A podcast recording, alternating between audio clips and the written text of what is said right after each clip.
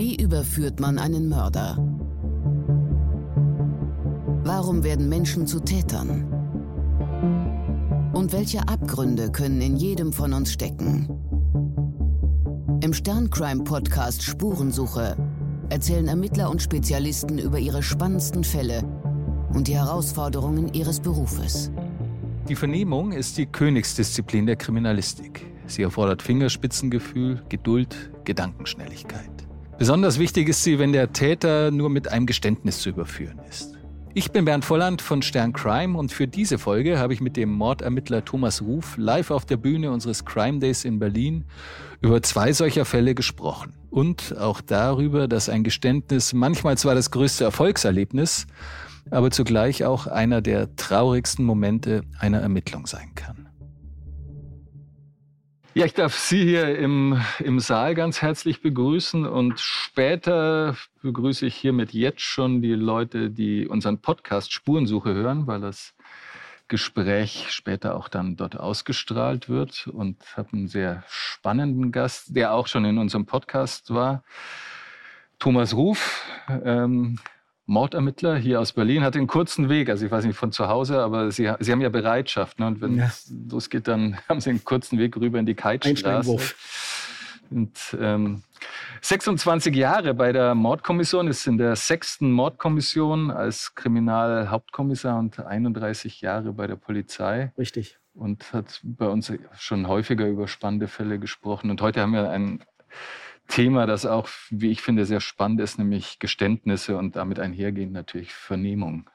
Hallo, Herr Ruf. Hallo, guten Abend.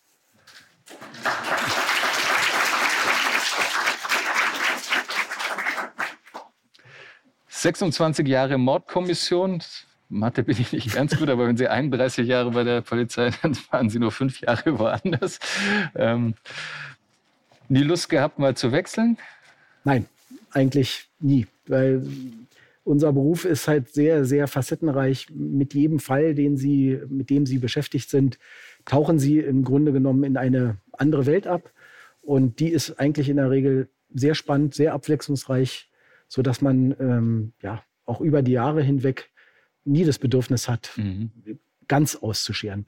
Es gibt vielleicht hier und da Momente, wo man sagt, oh Mensch, das ist auch ein interessantes Arbeitsgebiet, weil wir ja mit vielen äh, anderen äh, Spezialitäten auch unsere Arbeit verrichten. Mhm. Aber dass man daraus jetzt endgültig so einen Wunsch macht, zu sagen, ich steige aus, nee, nie da gewesen. Also auch die, die, dass die Härte sie auf Dauer aufzehrt. Noch hat sie mich nicht mürbe gemacht und äh, ich denke und hoffe auch, dass das nicht eintreten wird. Ähm, man schafft sich schon auch über die Jahre hinweg natürlich seine, seine Mechanismen, um auch mit dem Stress ähm, zurande zu kommen.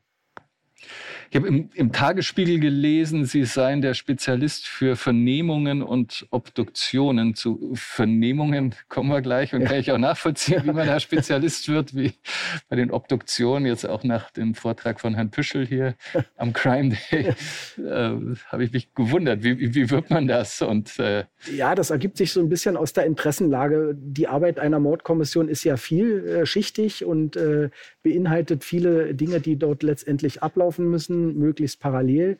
Und es ist letztendlich auch immer ein Stück weit natürlich daran ausgerichtet, ähm, was macht der Einzelne denn dann ganz gut und auch vielleicht ganz gerne. In der Regel macht man Dinge ähm, gut, wenn man sie gerne macht. Mhm. Und äh, daraus ergibt sich das so ein bisschen.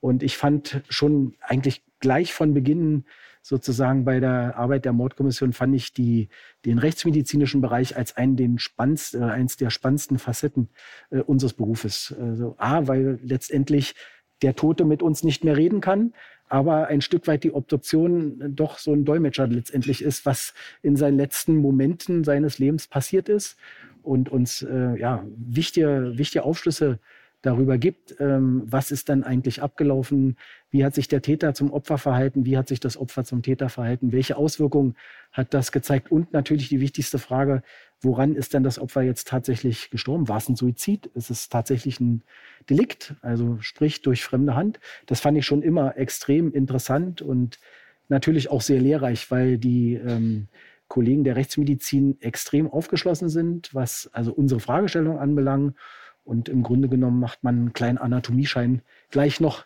kostenlos damit. Und äh, fand ich eben extrem interessant. Und deswegen daher die Ausrichtung. Und reden tue ich auch ganz gerne. ja, aber, aber ist ja auch Ihre Aufgabe, andere zum Reden zu bringen. Richtig. Wie, wie wurden Sie zum Vernehmungsexperten? Auch das hat sich so ein Stück weit eben daraus generiert, dass man eben ja in der Kommunikation ganz aufgeschlossen ist. Mhm. Ähm, Im Beginn der Arbeit bei der Mordkommission ja in, meistens in ein schon gewachsenes äh, äh, Gewebe hineinkommt und, und dann guckt man so ein bisschen, Mensch, was, was interessiert dich, was kannst du vielleicht ganz gut?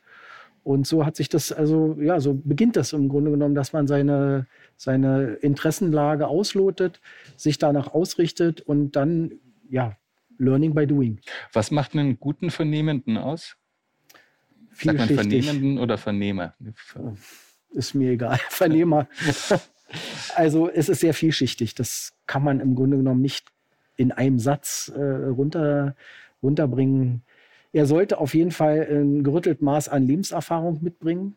Ähm, Berufserfahrung genauso. Er sollte ruhig, zielbewusst und, und zielstrebig auftreten. Er sollte sich nicht irritieren lassen von dem, was die äußeren Umstände einer Vernehmung anbelangt, auch nicht die, ähm, das Verhalten seines Gegenübers, der zu vernehmenden Person. Er sollte seinen, seinen Weg kennen, sollte aber auch in der Lage sein, auf jede Situation, die sich in der Vernehmung immer ergeben kann, auch zu reagieren. Also wenn ich mich jetzt in der Vernehmung irgendwo vergaloppiert habe, dann muss ich es versuchen, so hinzukriegen, dass der andere es nicht merkt.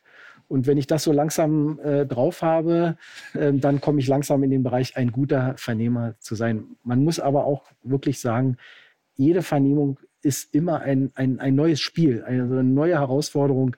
Ähm, das gibt da nicht so diese Stereotypen. Haben Sie, haben Sie da so, gibt es sowas wie einen eigenen Stil? Also jetzt äh, Binse, Menschen sind unterschiedlich, das wird wahrscheinlich bei den Beamten der Mordkommission sich auch so verhalten. Ja. Haben Sie da Ihren eigenen Stil? Ja, grundsätzlich, äh, je nachdem, wie man selbst als Individuum aufgestellt ist, entwickelt man schon so einen gewissen Stil. Aber er muss sich zielgerichtet darauf ausrichten, was einem gegenüber äh, sitzt. Und ähm, ich kann jetzt nicht meine äh, Dinge, die ich vielleicht richtig halte, kann ich nicht durchziehen, wenn ich entweder A schon weiß oder B merke, das führt jetzt überhaupt nicht zum Ziel, dann ist der Stil, den man vielleicht äh, gerne durchziehen möchte, fehl am Platze, dann lässt man es sein und muss, muss eben ja, äh, erfolgsorientiert denken und, und gucken, okay, dann probiere es anders. Mhm. Ja, Sie, Sie, Sie, wirken auf mich als sehr, also wir hatten uns vorher schon ein bisschen unterhalten, als ein eher eigentlich ein ruhiger, empathischer Mensch. Können Sie auch anders? Ist das dann in der Vernehmung, dass man auch mal den. ähm, ich könnte anders, allerdings ist es dann, wenn ich erstmal einen Weg eingeschlagen habe, dann ist es sehr schwer, ähm, den sozusagen völlig zu konterkarieren. So Kaspertheater. Ne? Ja, genau, weil das, das durchblickt letztendlich der, äh, das Gegenüber dann doch relativ schnell und, und äh, ein wichtiges äh, Momentum unserer Arbeit ist ja eine Vertrauensgewinnung. Ja? Mhm. Also in, in dem Bereich, wo wir arbeiten, geht es um Extremsituationen, die Menschen durchleben, sowohl Opferseits als eben aber auch vom Täter her. Und ähm, ohne eine oder ja, das Herstellen einer gewissen Vertrauensbasis ist äh, die Möglichkeit, denjenigen tatsächlich dazu zu kriegen, sich zu öffnen. Ähm, die ist dann total minimiert. Und wenn ich dann so ein Wechselbad der Gefühle präsentiere, hm, das, das kommt nicht gut an. Da machen die dicht. Also die sind irritiert und machen dann eher dicht, sie öffnen sich dann eher nicht. Mhm. Und von daher, ich habe bis jetzt in meiner Karriere gute Erfahrungen damit gemacht, mit einem empathischen äh, Auftreten, mit einem erstmal sozusagen auf einer gleichen Höhe zu agieren und, und demjenigen auch einfach ganz klar zu machen, wie die Situation im Augenblick letztendlich für ihn steht. Ne? Also wenn er den beschuldigten Status hat, dann ist das eben nicht nur von den juristischen Belehrungspflichten, sondern einfach auch die Art und Weise, wie man diese Situation ihm klar macht und, und spiegelt, mit welchen Worten, äh, wie man das auch koppelt, hat er es verstanden, wie er sich fühlt. Das sind alle Dinge, über die man letztendlich schon eine Basis zu der Person, die man ja in der Regel vorher nicht kennt, äh, aufbauen kann. Wie bereiten Sie sich vor, beziehungsweise stellen Sie sich auf die, auf die Gesprächspartner ein? Also wenn, wenn denn da Zeit ist. Ja, genau. Das ist der große Faktor. Unsere Arbeit besteht ja ähm, sehr häufig letztendlich eben genau in diesem Zeitlimitierungsfaktor, dass wir nur sehr wenig Zeit haben wenn ich mal jetzt den klassischen Fall darstellen darf, einer, ähm, nehmen Sie es mir nicht übel, einer Ehescheidung mit Beil, ähm, wo der äh, in der Regel der Ehemann nach äh, vier, fünf Stunden zu der Überzeugung kommt, naja, es war jetzt doch nicht so toll, was ich gemacht habe und geht zur Polizei, dann ist das ein einfacher Fall. Aber bis er dann letztendlich vorgeführt wird vor einen Haftrichter, der darüber zu entscheiden hat, ob er in Haft geht oder ob er wieder entlassen wird, bleibt nicht viel Zeit. Mhm. Das heißt, ich habe kaum Zeit, mich auf ihn als Person vorzubereiten. Mhm. Ne? Und da muss ich letztendlich, lebe ich von meiner Berufserfahrung, von, von Menschenkenntnis, um dort äh, so eine Vertrauensbasis aufzubauen. Was anderes ist es, wenn ich einen Fall habe, der mich vielleicht schon einige Jahre beschäftigt und ich habe vielleicht eine Richtung auf einen möglichen Verdächtigen und ähm, dann kann ich mich natürlich in aller Ruhe mit ihm beschäftigen. Das ist eins der wichtigsten Voraussetzungen dann, dass man sich intensiv mit allen möglichen Erkenntnissen, die man sammeln kann, dass man sich damit beschäftigt. Hatten Sie auch äh, Momente, wo man äh, sagte, ja, Sie sollten jetzt vernehmen denjenigen, aber Sie sagt, na, das ist nichts, das, äh, da passt nee. die Chemie nicht oder da ist es, also man kennt das ja manch, manchmal ja. erzählen ja auch Kollegen von Ihnen, dass Ihnen eine bestimmte Tat, weil Sie das irgendwie auch, was weiß ich, Kinder und ja. man hat selber gerade ein Kind in dem gleichen ja. Alter, zu sehr emotionalisiert.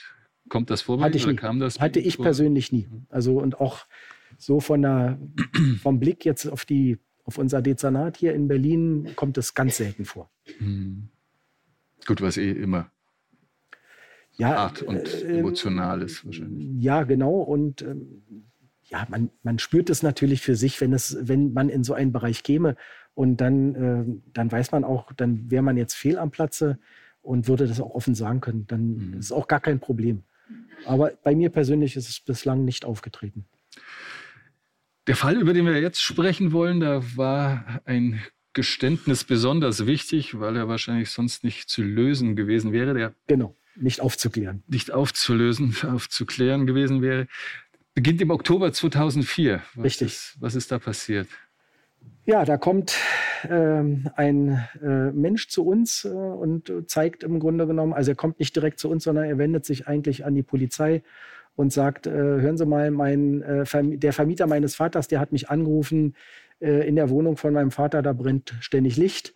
Und das sei ungewöhnlich, war jetzt auch schon dunkle Jahreszeit. Ähm, und insofern ist der Sohn halt mal in die Wohnung äh, gegangen, weil er auch den Schlüssel hatte, um sich davon mal zu überzeugen. Und ihm fiel das halt auf, dass das komisch war. Erstens, dass sein Vater plötzlich nicht mehr erreichbar war. Ähm, zweitens, dass die Heizung sehr äh, groß aufgedreht war und äh, dass da aber gleichzeitig das Fenster angekippt war und dass das Licht brannte. Das waren so kleine Momente, wo dem Sohn dann das komisch vorkam und er halt zur Polizei gegangen ist und gesagt, hören Sie mal, mein Vater ist nicht mehr da, ich möchte ihn gern als vermisst melden. Das ist erstmal dann eine vermissten Sache. Läuft denn da alles auf Hochtouren ab? Oder? Na, ja, natürlich ist ähm, Polizei kriegt davon Kenntnis. Jetzt ähm, ist es ein Problem. Er ist ein Erwachsener. Ne? Ist, äh, der Vater war 65 Jahre alt, äh, tunesischer Staatsangehöriger, bereits berentet. Und ähm, ja, beim Erwachsenen ist es halt so, da muss man erstmal ein bisschen Zeit geben. Das ist nicht gleich so, dass man gleich vom Schlimmsten ausgeht und also gleich einen Verbrechenstatbestand äh, dahinter sieht, weil das kann auch ein freiwilliges Ausscheiden aus dem Lebensbereich durchaus möglich sein. Hier war es in dem Fall auch noch so ein bisschen speziell, dass ähm, der Vermisste so in seinem Umfeld auch immer mal davon geredet hat, Mensch, ja, wenn ich, äh, wenn ich dann in Rente bin, dann ist irgendwie noch mal Tunesien, meine Heimat, mein, mein, mhm. mein, mein großer Traum, ich möchte vielleicht noch mal zurück und so. Das sind so Momente, wo es dann für die Polizei von außen ist, schwer zu sagen, na, ist er jetzt vielleicht in Tunesien, ist, ist ihm was passiert oder hat er jetzt vielleicht gerade einen Freund irgendwo in Bayern besucht. Ähm, insofern ist die Bearbeitung erstmal örtlich erfolgt. Was haben die Kollegen in Erfahrung gebracht, die jetzt erstmal in der vermissten Sache? Genau, sie haben also versucht, seine, seine letzten äh, ähm, ja, Bezüge ähm, aufzudecken. Erstmal ein Stück weit, wo er dann überall so verkehrt, äh, was er in seiner Freizeit gemacht hat, mit wem er Kontakt hatte, wie ist das Verhältnis zu seinem Sohn. Das sind so die ersten Ansatzpunkte, die dann in der vermissten Arbeit erstmal anfallen. Und äh, dementsprechend zu versuchen, gibt es eine letzte Kontaktperson, also der jetzt sozusagen den allerletzten Kontakt zu ihm hatte. Das, das heißt, man, so, man klappert auch erstmal alles ab, was möglich ist und dann genau, Zeitleiste. Genau, Zeitleiste wird aufgestellt und dann wird irgendwann festgestellt, gibt es vielleicht eine Person, die ähm, jetzt sozusagen nach dem, was man bis dahin weiß, ähm, die letzte Kontaktperson war. Und wer war das? Ja, das war ein Heranwachsender, ähm, 19 Jahre alt. Und ähm, der konnte ermittelt werden und den hat man natürlich auch befragt und der hat dann auch gesagt, ja klar, wir haben uns getroffen, ganz banal auf der Straße und ähm, das war es dann letztendlich auch. Danach habe ich ihn halt nie wieder gesehen. Also erstmal eine Sache, die für sich gesehen äh, polizeilicherseits von der vermissten Seite, ja, ganz normal. Gab es erstmal, erstmal keinen so direkten Anfasser, wo man sagt, oh, das ist aber jetzt verdächtig. Mhm. Und der, der Mann hatte aber irgendwas auch zu ihm gesagt.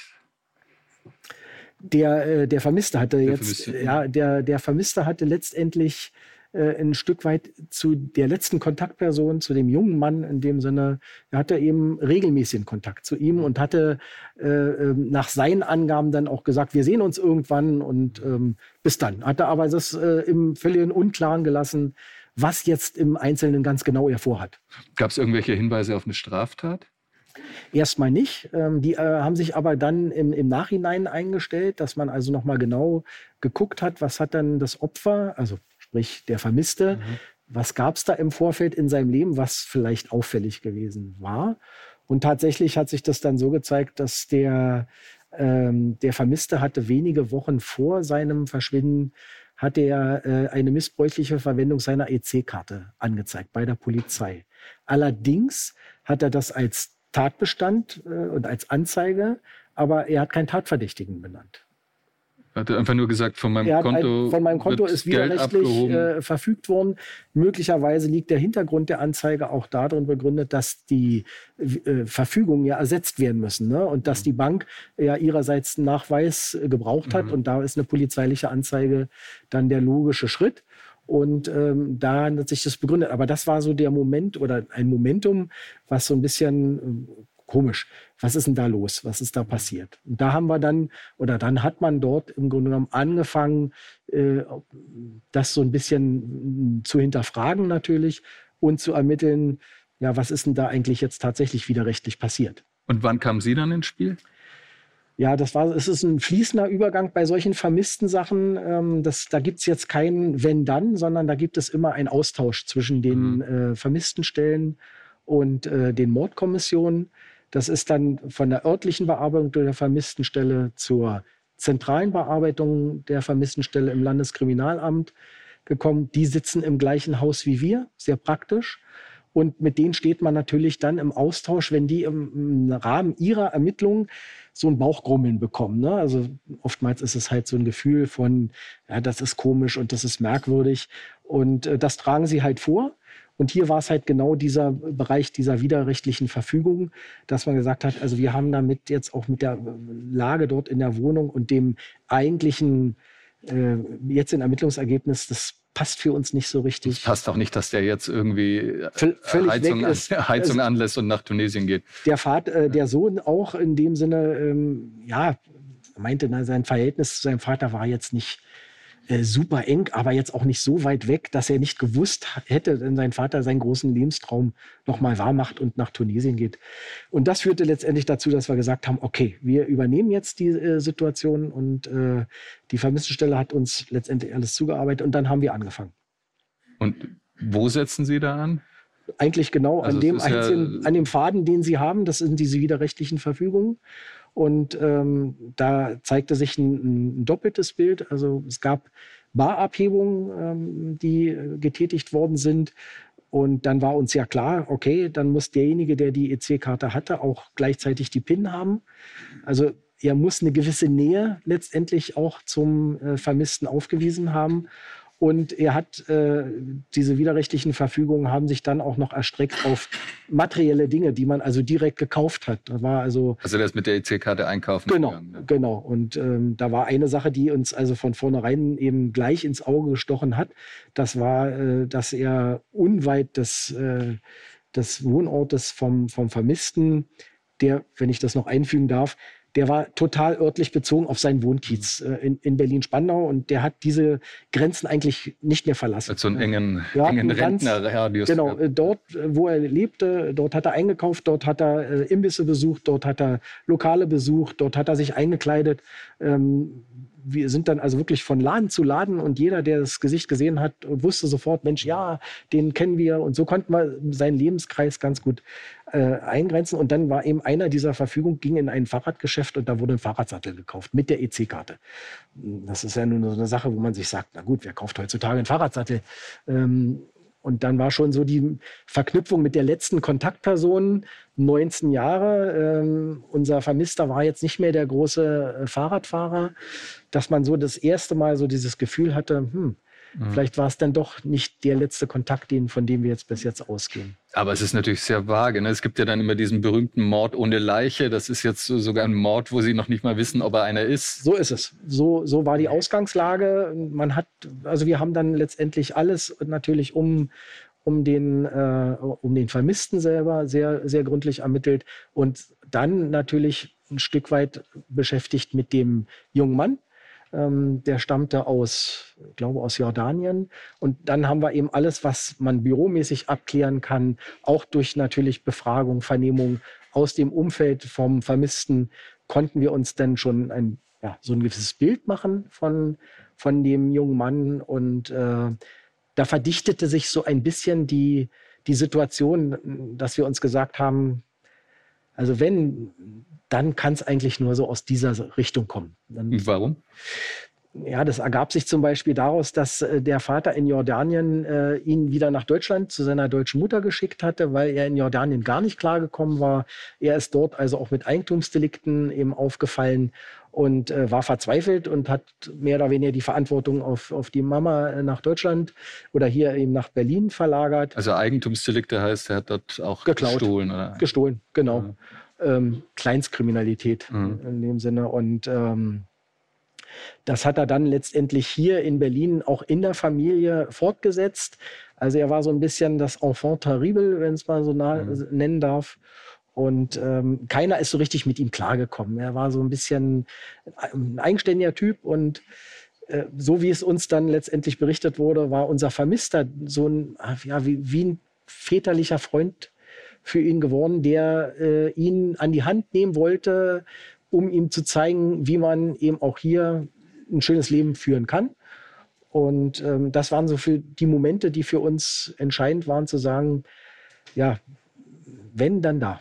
Dann könnte zumindest mit der EC-Karte das was zu tun haben. Richtig. Genau. Sie hatten auch, äh, hatten im Vorgespräch, es gab auch noch gar keine, keine Na, die, waren, die waren aufgrund des Zeitablaufs einfach nicht mehr mhm. ablangbar. Das ist das Erste, wenn Sie eine, äh, eine Verfügung haben, die jetzt äh, widerrechtlich ist, dass man natürlich guckt, gibt es möglicherweise Überwachungsmaterial. Mhm. Aber das war, weil wir eben erst später ins Boot kommen, immer die klassische Situation.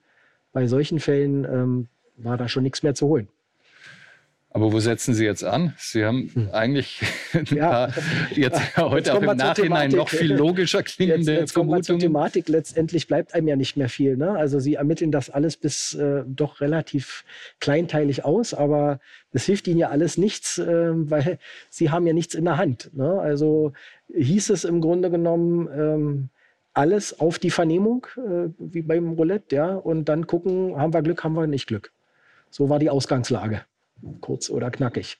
Und dann haben wir ihn ähm, eines Morgens aufgesucht, haben ihn zu uns gebeten und äh, dann ging los das Spiel. Wie haben Sie sich da vorbereitet? Ja, intensiv natürlich. Also sprich, äh, sowohl mit der Person des Opfers mit ihm als Jugend, also nicht als Jugend, als Heranwachsenden, äh, mit seinem familiären Umfeld, mit dem Umfeld des, äh, des Vermissten, mit den letzten Bewegungen, mit den genauen Daten, mit den genauen Beträgen, wie viel wurde wann wo abgeholt und wann wo wurde was gekauft. Ähm, all damit hat man sich im Vorfeld nun intensiv beschäftigt, um eben bei dem, an dem Tag, an dem es dann passierte, ähm, gut vorbereitet zu sein. Mhm. Also auch auf die Persönlichkeit vorbereitet. Definitiv, definitiv. So, so gut es letztendlich geht, ähm, war aber allerdings wirklich in dem Fall äußerst schwierig, weil ähm, der ähm, dann Beschuldigte, also es ist ja so, irgendwann müssen sie sich auch entscheiden, in welchem Status befindet sich die Person, mit der sie sprechen. Und hier waren es also halt die Momente, die waren aus, der, aus unserer Sicht, wirkten die also eher belastend als entlastend. Mhm. Also hat man sich dazu entschieden, dass er eben als auch als Beschuldigter gehört wird. Und äh, dementsprechend ist es ja auch von dem ganzen Belehrungs äh, Belehrungsprozedere ein ganz anderer Ablauf, den sie dort mhm. einzuhalten haben wo sie gar nicht wissen, derjenige muss ja nichts sagen. Er kann einfach sagen, ja, ist ja schön, dass Sie mir das hier vorwerfen, aber ich habe damit nichts zu tun und tschüss. Mhm. Das, das wäre es dann auch gewesen. Oder er hätte gesagt, also ähm, bei so einem Tatvorwurf, ähm, da möchte ich doch gerne lieber erstmal vorher einen Anwalt sprechen. Mhm. Ne? Und dann ist in der Regel auch Schluss mit der Vernehmung. Ja? Aber bei ihm war es nicht so. Er hatte allerdings gesagt, gut, ähm, ich kann ganz gut Deutsch sprechen, aber ich fühle mich in der arabischen Sprache einfach wohler, sodass wir einen Dolmetscher eben hinzugezogen haben in die Vernehmung. Was es nicht leichter macht. Das macht es für uns natürlich nicht leichter, gerade wenn jemand eigentlich ganz gut soweit Deutsch versteht, aber dann im Grunde genommen alles nochmal trans transkribiert bekommt durch einen Dolmetscher. Ne? Und dadurch hat dann Zeitvorteil, der letztendlich aus Vernehmersicht jetzt nicht optimal ist, aber also Zeitvorteil im Sinne, dass er während übersetzt wird, kann er sich schon mal überlegen, genau. was er, was er. Genau, also wenn meine Frage übersetzt wird, hat er, kann er seine Antwort im Grunde genommen schon ausformulieren, vorformulieren ein Stück weit ähm, und hat dadurch einen, einen, kleinen Vorteil natürlich gehabt. Wird für Sie wahrscheinlich auch schwieriger, dann ein Gespür für ihn zu entwickeln und, und auch ja. für seine Stimmung, ne? wenn dann so. Das ist Sache des Dolmetschers. ja. ein Ach, guter Dolmetscher kann auch das, diese Stimmung äh, transportieren. Also, er kann, also der sagt dann auch, ah, jetzt ist er nervös oder jetzt. Äh, nee, das sagt er nicht, aber äh, in der Körpersprache letztendlich vom, vom Dolmetscher äh, bringt er das auch in der, in der Übersetzung, also gerade im Arabischen, das ist ja jetzt, da gibt es nicht immer eine eins zu eins Übersetzung, mhm. sondern da gibt es eben vielleicht gewisse Bilder, die sprechen müssen. Und wenn ein guter Dolmetscher kann das halt eben, dass derjenige dann auch in seiner ihm jetzt genehmen Sprache ähm, weiß, was ich meine. Und was sagte er? Er sagte ganz wenig. Also er sagte was, aber er, er, zeigte sich sehr einsilbig. Ja. Äh, man muss sich das so vorstellen, ähm, das war noch relativ, ja, so der Übergang, ich glaube, es war April des folgenden Jahres. Es war relativ warm und er saß also mir gegenüber in, in einer wirklich dicken Downjacke. Und diese Downjacke hat er die ganze Vernehmung nicht ausgezogen. Er saß so in dieser typischen verschränkten Haltung, in dieser abwartenden Haltung, blickte mich jedes Mal relativ freundlich, aber auch distanziert und gelangweilt an. Und wir haben uns im Grunde genommen stundenlang an ihm abgearbeitet, um irgendwie weiterzukommen. Ähm, also er, auf alle Fragen hatte er immer eine Antwort parat, das muss man sagen. Er war also insofern kommunikativ ganz gut aufgestellt. Ähm, aber in den Bereichen, wo es dann für ihn auch kritisch wurde, da wurde er sehr, sehr ähm, schmal und mhm. sehr, sehr eng in seinen Antworten, die nie also befriedigen konnten. Und auf das Nachfassen, das ist ja eins der, der wichtigsten ähm, Dinge in unserem Job, in einer Vernehmung, dass man also eine ganz allgemeine Antwort bekommt oder eine ganz schmale Antwort und daraus müssen sie was machen. Das können sie mhm. nicht so stehen lassen, weil dann kommen sie auch nicht weiter. Aber das war sehr auffällig, dass er sich dort versuchte ganz schmal und sehr eng zu halten. Aber wir haben auch nicht aufgegeben. Wir haben einfach weiter gefragt. Und was, was, haben Sie ihn gefragt? Also kennst du den? Genau. Wie war dein Verhältnis zu dem? Alles, alles durch. Äh, wirklich, äh, wie sein Tagesablauf ist, was er so macht, wie es in Jordanien war und so weiter. Also wirklich immer rumgeschwommen im, im, im ganz Großen und irgendwann auch mal zielgerichtet zu gucken, mal mit so einer Frage, na, zum Beispiel, ähm, äh, der Vermisste, wie, wie war dein Verhältnis? Ja, super, alles toll und so. Gab es da mal Probleme? Ne? Und um zu sehen, wie antwortet er auf sowas? Nee, gab nie Probleme, war alles immer ganz toll. So, und ähm, da merkte man also schon, okay, ähm, da will er gar nicht ran. Ne? Also ist ja eigentlich, wenn ein älterer äh, einen Jüngeren an die Hand nimmt und ihm sagen will, pass mal auf, so funktioniert das Leben, da ist ja irgendwie mal eine Konfliktlage vorprogrammiert. Irgendwann ja. mal sagt der Ältere zu dem Jüngeren, äh, na hör mal, also Ja. Du kannst es schon so, ich bin schon ein paar Jahre älter und der Jüngere sagt, na, interessiert mich aber nicht, ich mache trotzdem mein Ding. Also so ein gewisses Spannungsverhältnis, das war aber mit ihm überhaupt nicht zu erreichen, das ging nicht. Also, äh, und auf die ganz gezielten Fragen hin äh, wich er halt immer aus aber wir haben nicht aufgegeben und irgendwann hatten wir ihn zumindest an diesen ähm, widerrechtlichen Verfügungen. Er hat dann eingestanden, er war das, er hat letztendlich. Wie kamen Sie dorthin? Hm? Also, wenn er sa sonst sagt, so, ja, ich war eigentlich. Wir haben nicht locker nix. gelassen. Wir sind immer wieder, äh, letztendlich, wir sind immer wieder in die Thematik rein. Dann haben wir uns wieder eine Abfuhr. Dann haben wir wieder in der Abfuhr zwei, drei, vier Fragen weiter mit anderen Dingen uns beschäftigt und sind wieder zurückgekommen. So. Und das, haben, das Spiel, das lief also mehrere Stunden, drei Stunden locker. Ähm, bis er irgendwann dachte, naja, äh, die lassen ihn nicht locker, die hören nicht auf, also muss ich ihnen jetzt was geben. Und das hat er gemacht. Dann hat er das halt, so wie wir es uns schon gedacht haben, dann hat das eben auch eingeräumt. Also er hat gesagt, ich habe die Karte ge geklaut. Genau, ich hatte Geldnot, ich brauchte, äh, ich brauchte auch einen Fahrradsattel, weil meinen haben sie geklaut. Also insofern war es wichtig für mich, kann ja nicht ohne Fahrrad. Und ähm, deswegen habe ich halt, äh, ich wusste, wo er die EC-Karte hat und er hatte auch da, wo die EC-Karte ist, also immer schön dran denken, auch die PIN.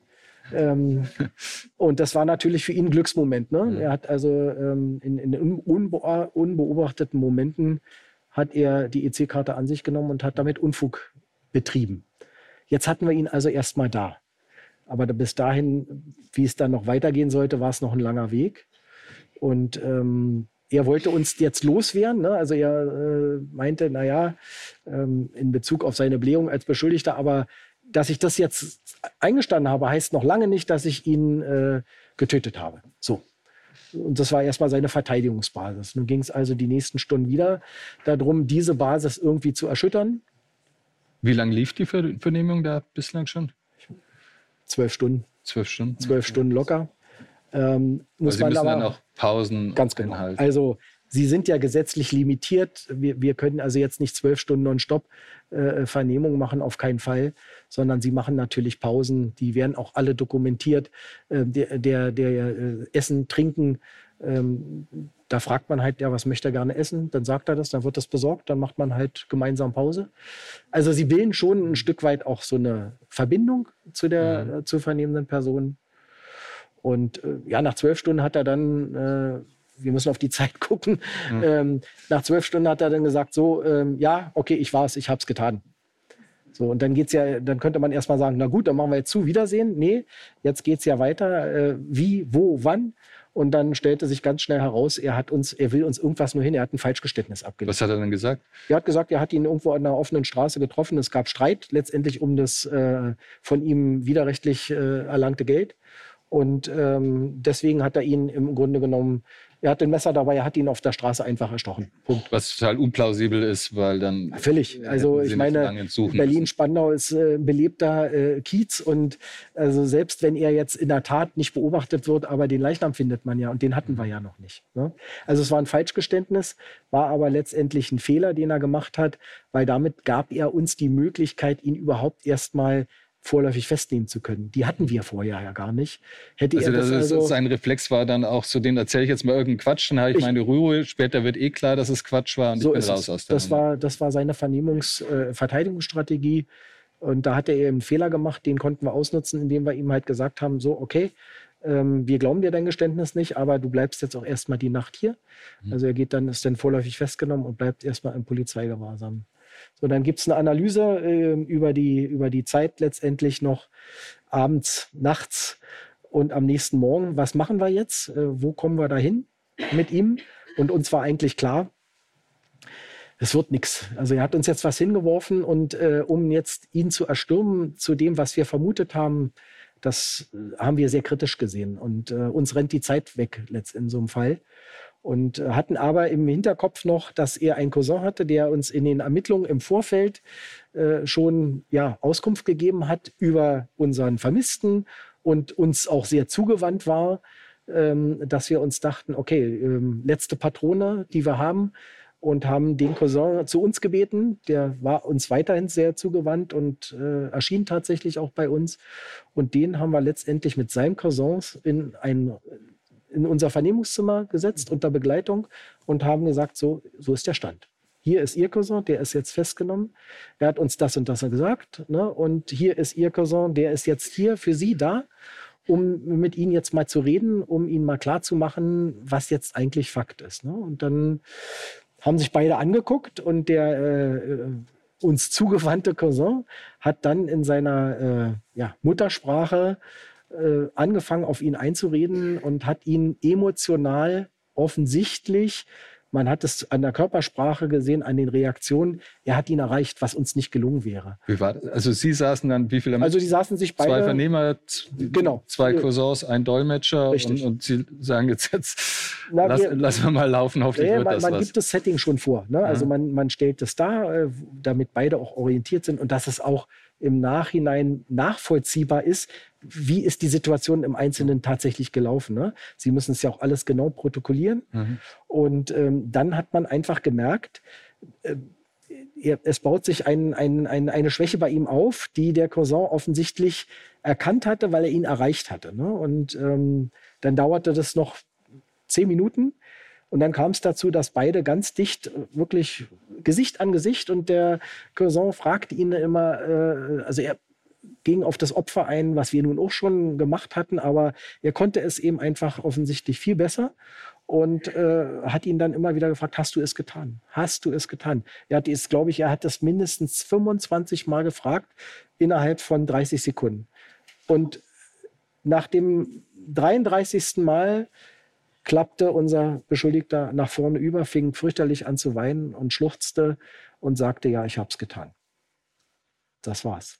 Dann ging die Arbeit natürlich weiter, ähm, weil wir dann alles abfragen, wie ist es jetzt genau passiert? Was ist passiert? Was ist mit dem Leichnam? Wo ist der Leichnam? Und ähm, das hat er uns dann eben alles frank und frei erzählt, weil er sich gelöst hatte. Und ähm, dann sprudelte es auch aus ihm heraus. Also, sie Wenn er jetzt da gesagt hätte, ja, ich war es, ja, damit können wir nicht er, arbeiten. Hat er gestern auch schon gesagt. Genau, damit können ja. wir nicht arbeiten. Aber sie hatten ja diese emotionale Reaktion. Sie hatten dieses, dass, dass er verzweifelt war, dass mhm. er, aber er hatte sich dann entschieden, er hatte sich gelöst. Er wollte sich dann auch entlasten, was für uns ja natürlich dann eine super gute Situation ist. Und er hat alles erzählt und hat, hat nichts weggelassen, so wo man sagen könnte, na, vielleicht könnte man da noch ein bisschen. Ja, was hat er geschildert? Was ist passiert? Naja, es gab eben einfach eine Aussprache oder es sollte eine Aussprache geben in der Wohnung des, des äh, Vermissten. Und äh, in dieser Aussprache hat ihn das Opfer letztendlich damit konfrontiert, hat ihm gesagt, das geht so nicht und er wird das zur Anzeige bringen. Und das wollte er nicht. Und äh, da er das nicht wollte, hat er also aus dem in der Küche befindlichen Messerblock Messer gezogen, hat unser Opfer damit erstochen und äh, hat dann die Wohnung erstmal verlassen, weil er nicht wusste, stirbt er jetzt, stirbt er nicht. Ist dann also aus der Wohnung raus, hatte aber die Schlüssel mitgenommen und kehrte dann nach etlichen Stunden wieder in die Wohnung zurück und sah, na gut, er ist tatsächlich verstorben. Und ähm, dann fragt man ja, und, wir waren ja in der Wohnung, wo ist jetzt der Leichnam? Und da äh, berichtete er also folgendes, naja, das war für ihn schon schwierig. Er hatte kein Auto. Auch der, ja, der, der, äh, das Opfer war jetzt nicht riesig schwer, aber doch äh, so um die 70 Kilo. Ähm, das sch schaffen sie jetzt nicht einfach mal so ein Treppenhaus runter, mitten in der belebten Stadt. Und ähm, um sich dem abzuhelfen, hat er unser Opfer in der Hälfte durchgeschnitten und hat ihn also von einem Teil und dem anderen Teil ähm, hat er ihn so aus der Wohnung rausgebracht. In seinen Fahrradanhänger und hat es dann sozusagen, ein, ein Teil hat er dann äh, in, in, in äh, den Müll einer Haussammelmüllanlage in eine große Mülltonne geschmissen und den anderen Teil hat er in einer grünen Anlage verbuddelt und diesen hat er uns gezeigt und das war für uns natürlich sonst, das. Sonst wäre es nichts geworden wahrscheinlich. Sonst wäre es ganz schwer geworden, ganz schwer.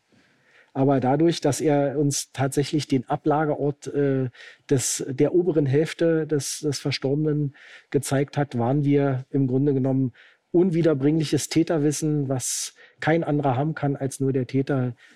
Natürlich umschlossen auch aus der ganzen Situation, die er geschildert hat. Die, Perfekt. Wie gehen Sie mit so einem Geständigen um, wenn er das dann gesagt hat? Klar, also Sie müssen dann natürlich möglichst viel Täter wissen, weil das Geständnis alleine nicht reicht, genau. rausbringen, aber auch mit ihm jetzt als, als Person. Ich meine, er hat ihn jetzt, also er hat eine furchtbare Tat begangen, steht ja. da außer Frage. Er hat ihn aber, ist ihm jetzt aber auch entgegengekommen. Genau. Und das ist ja für ihn auch, ne, wenn der jetzt so zusammenbricht, äh, scheint er eben doch kein eiskalter Killer gewesen zu sein, dieser junge Mann. Was ja auch in dem Alter un nicht unbedingt zu erwarten ja. ist. Ne? Also natürlich, äh, was, was gar nicht geht, sind jetzt werten Urteile, auch schon während der ganzen Situation, dass sie sich jetzt wertend in so einer Vernehmung äh, platzieren, um, um äh, sozusagen äh, vielleicht so ein Über-Unterordnungsverhältnis zu schaffen, das, das würde jetzt eher konterkarieren, sondern sie, sie nehmen das auf. Und in dem Sinne, wenn sie zuhören, wenn sie es aufnehmen und äh, eigentlich nur ihre Arbeit machen, äh, dann fühlt derjenige sich in der Situation nicht alleine. Er ist dann nicht alleine. Er hat jetzt jemanden, dem er ja auch dieses emotional für ihn total belastend, bei all dem, wie, wie schrecklich die Tat natürlich ist mit seiner Dynamik und auch mit dem Nachtatverhalten, was ja für so einen jungen Menschen ja einzigartig ist. Also man muss sich das vorstellen, man packt, man schneidet jemand an der Hälfte durch und man packt den in einen Koffer und den packt man in sein Fahrrad. Das hat er alles das hat er nicht alles, geplant, nein, sondern da hat er alles, ein Problem, jetzt habe ich das nächste Problem. Das musste ja alles äh, sozusagen sich erdenken in der Situation, wie schaffe ich es denn, um aus der Nummer rauszukommen. Und dann muss er auch noch die, das ist ja auch ein gewisses blutiges Geschehen, das muss sich ja auch letztendlich irgendwie spurentechnisch so weit kaschieren, dass es nicht sofort ins Auge fällt, dass hier was passiert ist. Ne? Und das hat er alles geschafft. Also insofern eine, wenn auch bedenkliche, aber eine äh, wahnsinnige Leistung, so viel Verdrängung äh, hinzubekommen, was dann aber alles zusammengebrochen ist.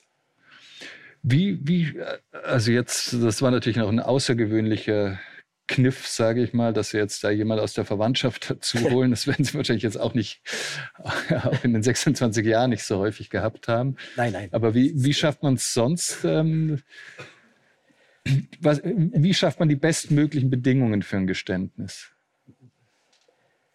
Dass sie im Grunde genommen ähm, hartnäckig bleiben, es hängt natürlich ein Riesenstück davon, was die sonstige Beweislage hergibt. Ne? Sind sie, äh, was das anbelangt, im Vorteil, weil sie eben objektive Beweise haben oder einen sehr guten subjektiven Befund, weil sie eine sehr gute Zeugenaussage haben, die in sich geschlossen und, und, und, und, und, und verwertbar ist, ähm, dann habe ich natürlich ein super gutes Mittel, mit dem ich einem äh, äh Beschuldigten klar machen kann, es sieht einfach so aus, wie es ist. Und ähm, es ist das Momentum, jetzt darüber zu reden, weil in der Regel unsere Rechtsprechung das auch honoriert, wenn jemand sich öffnet, wenn jemand diese Vertrauensbasis äh, sozusagen mitgeht und äh, dazu beiträgt, dass Recht gesprochen werden kann. Ähm, das kann man alles verdeutlichen. Und ja, ja, Sie müssen halt ein, eine Vertrauensbasis herstellen. Also merken Sie zum Beispiel, derjenige, wenn es jetzt möglicherweise in eine sexualisierte Tat geht, ähm, und derjenige hat ein Problem, weil es ist äh, eine weibliche Schreibkraft im Raum, dann fragen Sie, ist es vielleicht okay, wenn wir die Frau hier im, im Raum, wenn die mal eine Pause macht? Mhm. Und wenn derjenige einen dann anguckt und sagt, ich glaube, das ist eine gute Idee, dann wissen Sie schon, dann haben Sie gewonnen. Und dann geht die Frau raus und dann kommt's. Aber er geniert sich halt diese Momentum, dieses, was zur Tat geführt hat, einfach dann vor einer Frau zu äußern. Das sind halt so die Kleinigkeiten, die man über die, über die Jahre so lernt. Aber es sind auch sehr emotionale Momente, ne? Auch Natürlich. Für die, für die. Sie hatten kurz eingangs oder vor, im Vorgespräch schon erzählt von dem Fall eines Handtaschenraubes. Ja. Ähnliche Situation, eigentlich, ähm, ich glaube, 56-jährige Frau steigt aus der Straßenbahn aus, äh, möchte nur nach Hause, kommt von Arbeit und äh, wird dort von einem jugendlichen äh, jungen Mann auch ähm, einfach überfallen, der es auf ihre Handtasche aus äh, abgesehen hatte. Und ähm, natürlich der erste Reflex ist ja, dass man sein Hab und Gut festhalten möchte. so auch hier. Aber äh, der Täter hat auch davon nicht abgelassen, sondern er wollte unbedingt diese äh, Handtasche und der hat dann eben weiter an ihr gezogen, was dazu führte, dass sie hinfiel und stürzte und äh, unglücklicherweise dann äh, mit dem Kopf, äh, da wo es geschehen ist, gab es halt Abgrenzung durch solche Betonpfeiler und da ist sie mit dem Kopf rangeschlagen ne? und war da von dem Augenblick an erstmal handlungsunfähig, so dass der Täter tatsächlich an die Tasche rankam und erstmal weg war. Unglücklicherweise ist die äh, äh, Dame dann sechs Tage später auch an den Folgen der, der Verletzung verstorben. Und äh, ja, hier ist es auch nochmal so, hier liegt ja oder lag zum Anfang zumindest der Schwerpunkt der Tat in einem Raubmotiv. Ne? Also nicht unbedingt in einem äh, Tötungsmotiv, so dass es erstmal auch durch eine andere Dienststelle bearbeitet wurde. Lange Zeit, die also auch sehr, sehr lange äh, ausermittelt haben und dann irgendwann auch sich auf einen Verdächtigen konzentrieren konnten. Aber es fehlte so der letzte Schliff noch. Und dann kamen wir letztendlich. Weil die Frau dann eben ja auch mittlerweile gestorben die, ist. ist verstorben, genau. Dann hat man ein erfolgsqualifiziertes Delikt, ein Raub mit Todesfolge in dem mhm. Sinne hier. Und dann kamen wir ein Stück weit ins Spiel, weil man gesagt hat, okay, unsere Möglichkeiten sind auch irgendwann ausgeschöpft. Und ihr kennt das Geschäft nun. Wir haben viele Indizien. Also der Täter wurde nach der Tat kurz durch einen Zeugen gesehen. Es wurde ein Phantombild erstellt. Ähm, es gab einen Mantrailing-Einsatz, also mit äh, speziell gezielten und geschulten Hunden. Alles deutete, auch aus dem Umfeld des Verdächtigen gab es Aussagen. Also Sie hatten einen konkreten Verdächtigen. Einen konkreten Was ja eigentlich schwierig ist in so einem Setting. Ne? So Handtaschenräuber gibt es ja Gibt's einige. ein oder zwei in Berlin. Ganz genau. Und äh, dann auch in der Region. Genau aber es ist halt so, wenn, wenn man sich dann ein Stück weit erstmal darauf konzentriert, dann geht es schon, dass man guckt, welche örtlichen Bezüge gibt es. Die ließen sich auch alle herstellen, sodass man dort ähm, diese Richtung aufrechterhalten konnte. Aber der Nachweis oder eben einfach ist das denn jetzt wirklich gewesen? Mhm. Das fehlte natürlich. Die Handtasche äh, ist nicht. Die Handtasche war da, wurde. aber es ergab eben, äh, mhm. das Portemonnaie fehlte ja. und es ergab nicht, äh, Gott, leider Gottes eben auch keine Spurenlage. Ne? Also es ist ein flüchtiger Kontakt und äh, entweder hat der Täter dann Handschuhe an oder es hat nicht ausgereicht, mhm. dass man spurentechnisch äh, objektiv etwas an die Sache heranbringen konnte, so dass es auch wieder auf so eine Situation hinauslief. Ja, ähm, wir beschäftigen uns mit ihm und äh, vernehmen ihn und gucken dann, wohin, wohin uns die ganze Reise dann letztendlich führt. Und was war das für ein Tatverdächtiger? Ja, das war ein junger Mann, ähm, ich glaube mit 20, der äh, eine sehr schwere Kindheit hatte, schwierige Familienverhältnisse aufwies und im Leben eigentlich gar nicht so richtig klargekommen war, ähm, sich aber just als wir anfingen, uns mit dem Delikt auch zu beschäftigen, mit dem Fall, ähm, hatte er mit seiner Lebensgefährtin eine äh, Tochter, eine gemeinsame Tochter. Und äh, es ist ja so, in so einem Fall spielen sie natürlich auch, dass sie mit verdeckten Maßnahmen arbeiten, um zu gucken, mit wem haben wir es eigentlich genau zu tun. Und so haben wir es hier auch gemacht. Also wir haben seine Telefone überwacht und wussten dann natürlich schon sehr genau, wie sein Leben sich im Augenblick darstellt. Und Was das eigentlich eben, also einer, der scheinbar gerade die Kurve zu kriegen genau, scheint. Das war eben, das war ganz deutlich zu spüren, dass er durch die äh, Stabilität des Familienlebens ähm, begonnen hatte, Verantwortung zu übernehmen, die, äh, die er auch ausgefüllt hat. Also man muss es immer sagen, das ganze Milieu, in dem er sich umgeben hat, sein, sein familiärer, sozialer Background war halt wirklich sehr, sehr bildungsfern und, und sehr einfach gestrickt. Aber gleichwohl war diese die Emotionalität und das Wollen und äh, das äh, zu einem Erfolgserlebnis zu bringen, die gemeinsame Erziehung auch der Tochter, das war deutlich herauszuspüren. Mhm. Also das, war das lag auch, äh, glaube ich, als wenn ich es wenn ich dich durcheinander bringe, lag das eine Weile zurück, der Handtaschenraub, bis das, Sie dann ermittelt Genau, haben. bis wir letztendlich an diesem Punkt waren, waren schon etliche Jahre auch mhm. vergangen mhm. und äh, insofern war deutlich zu merken, dass er sich von diesen damaligen Dingen schon auch gelöst hatte und mhm. dem selbstkritisch auch gegenüberstand. Ja. Und den hatten Sie jetzt zu ja, vernehmen. Den hatten wir dann auch zu vernehmen. Chance. Auch letzte Chance. Und ähm, genauso auch auf dieses, ähm, er gegenüber dem ersten Fallbeispiel reagierte er weitaus schon erstmal zugewandter. Also weil er schon merkte, ähm, dass wir eben auch eine Vertrauensbasis herstellen wollen. Darauf hat er sich eigentlich auch ganz gut eingelassen. Er hat sich auch so auf diese ja, auf die Rolle des Vernehmers eingelassen, dass er gut auf, auf uns reagiert hat. Und so konnten wir viele Bereiche letztendlich mit ihm abklären, wo er auch ausführlich Auskunft gegeben hat. Allerdings da, wo es wieder interessant wurde, ähm, das gleiche Bild, äh, weiß ich gar nicht so richtig und ist ja auch schon so lange her und hm, nee, kann ich nicht richtig sagen. Also da wirklich klare Aussagen zu bekommen, wurde mal wieder ganz schwer. Und die Klärung des Falles eignete sich eigentlich schon Wochen vorher in der Zeugenvernehmung eines Bekannten von ihm, den ich ähm, beharrlich über mehrere Monate irgendwann dazu gebracht habe, dass er tatsächlich zu mir kam. Das war eben einfach den Umständen, in denen der Zeuge sich befand, geschuldet. Er hatte keine Zeit, dann hat er keine Lust, dann war er krank.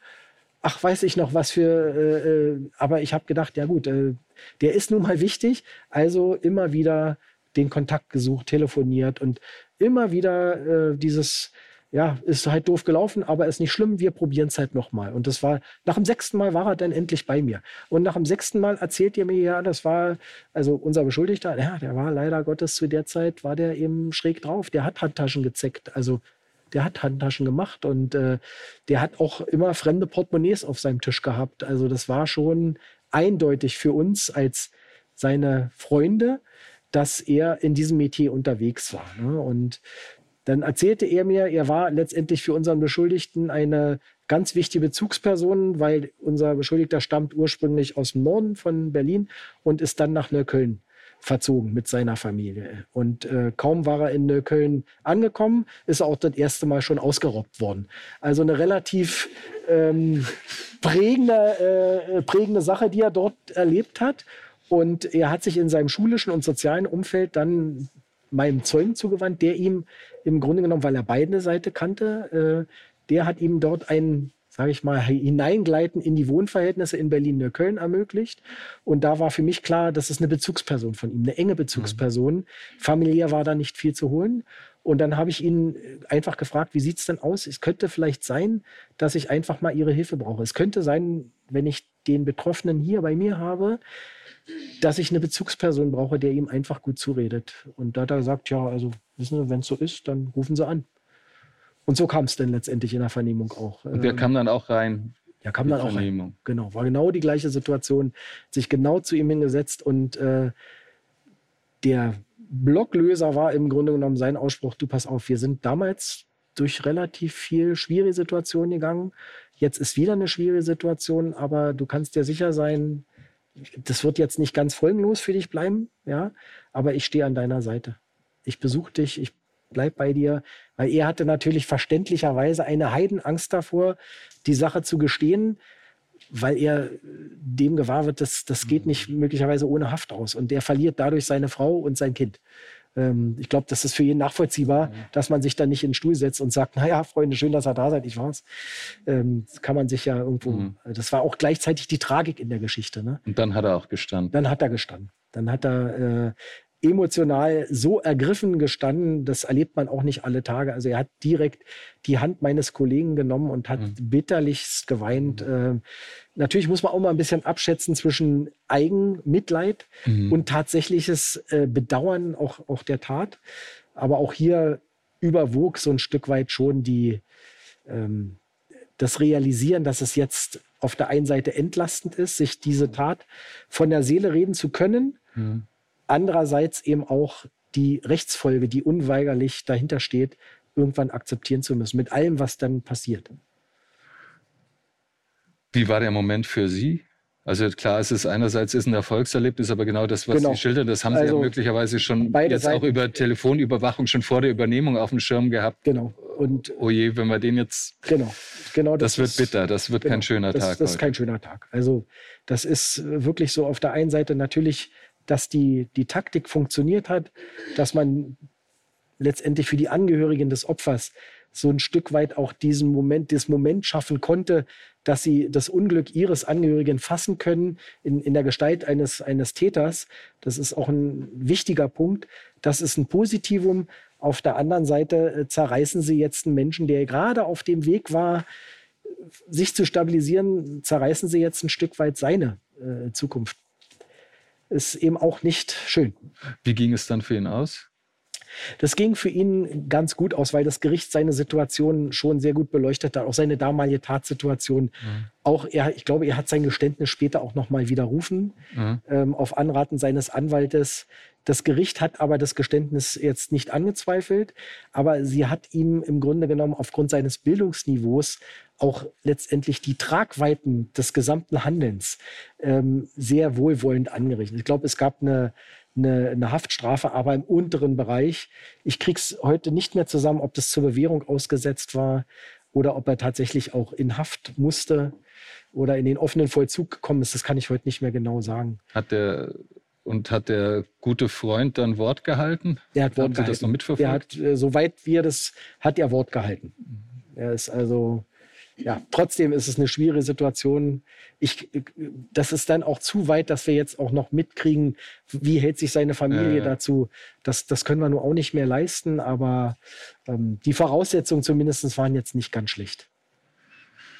Ja, wir sehen und Sie sehen, hören hoffentlich auch, dass es nicht immer nur so ein Chaka-Heureka-Moment ist, äh, das Ist, Geständnis. ist bei uns in der Regel gar nicht, Ja. weil Sie sehen ja die ganze Tragik äh, auf beiden Seiten. Ja. Ja, also klar, man, man ist froh, wenn man über die Vernehmung letztendlich zum Ziel gekommen ist.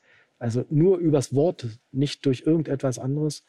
Aber ja, so ist das Geschäft. Dann vielen, vielen Dank und Dankeschön. Ihnen vor allem, Herr Witt. Danke. Danke.